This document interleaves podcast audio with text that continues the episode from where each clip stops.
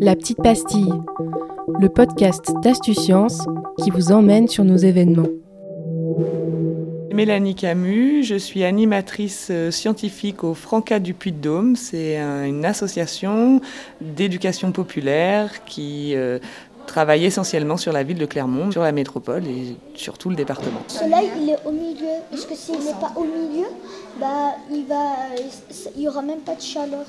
Alors non, parce qu'il va pas C'est un mouvement d'éducation populaire. Euh, notre travail euh, depuis euh, la création après-guerre, ça a toujours été d'accompagner les pratiques éducatives dans les centres de loisirs. Donc pour les enfants, les adolescents, l'accompagnement à la citoyenneté pour les jeunes adultes par la formation. L'objectif, c'est de proposer des activités de qualité en passant par la formation des animateurs, l'animation en direct sur les accueils de loisirs et le travail de partenariat avec les institutions. Il n'y a que des cailloux qui vont. S'il y a une météorite, elle enlève tous les gaz du, du soleil et le soleil il disparaît, est-ce que ça va continuer le rayon laser qui va... Mm, le, rayon lumineux?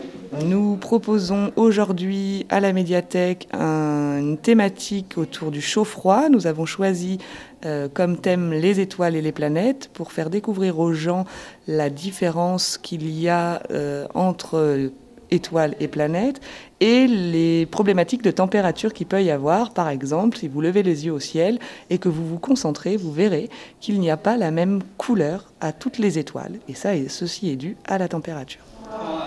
Si vous regardez le ciel étoilé régulièrement, puisqu'au départ on a l'habitude de voir tout blanc, vous verrez de la coloration qui peut aller du bleu jusqu'au rouge en passant par du orangé, du jaune, mais il faut s'exercer puisque ce n'est pas au premier regard que l'on voit cette différence. Il y a quelques étoiles très marquantes qui vont nous sauter aux yeux pour le rouge, certaines planètes, comme par exemple Mars, que l'on connaît bien sous le nom de label rouge. Et euh, voilà, vous avez Beltégeuse, par exemple, qui est rouge. Vous avez mais d'autres planètes comme Sirius, qu'on verra légèrement teintée bleu. Alors quand vous regarderez dans le noir le soir, ben, vous, regarderez du côté sud et vous vous direz Ah, peut-être que je vois Orion. On considère que la science, c'est vraiment euh, la découverte du monde qui nous entoure. Les enfants, pour qu'ils deviennent acteurs, citoyens, quand ils seront plus grands, il faut qu'ils aient un minimum de connaissances scientifiques pour découvrir le monde qui les entoure et donc en être acteurs.